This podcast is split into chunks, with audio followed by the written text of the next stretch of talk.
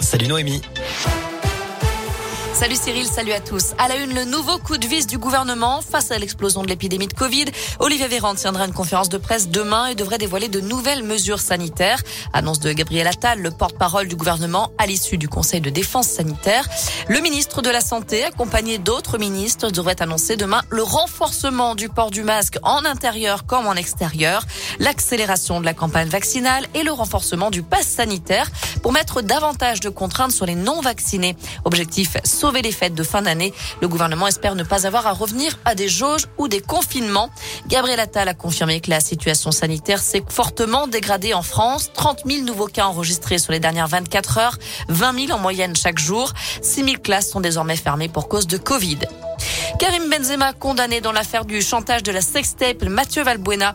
L'international lyonnais écope d'un an de prison avec sursis et 75 000 euros d'amende. L'attaquant des Bleus a été reconnu coupable de complicité. Ses avocats ont annoncé faire appel de cette condamnation.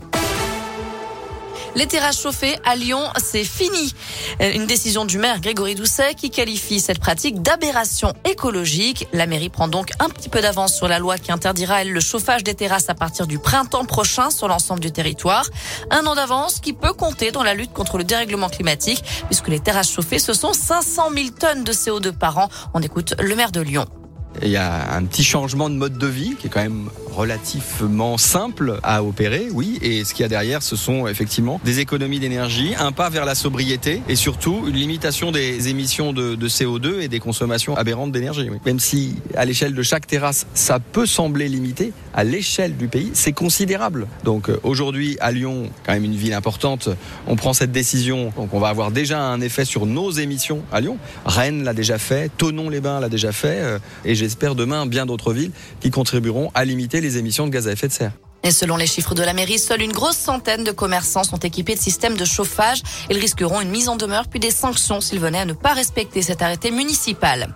Des perturbations à prévoir dimanche soir sur le réseau TCL à Lyon. Des travaux de maintenance doivent être réalisés.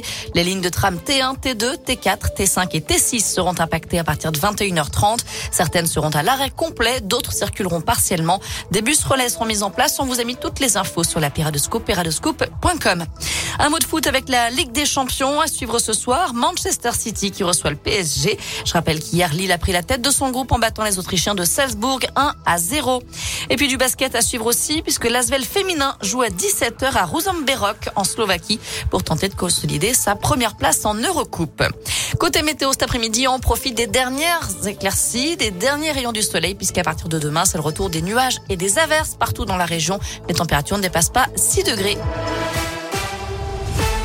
Merci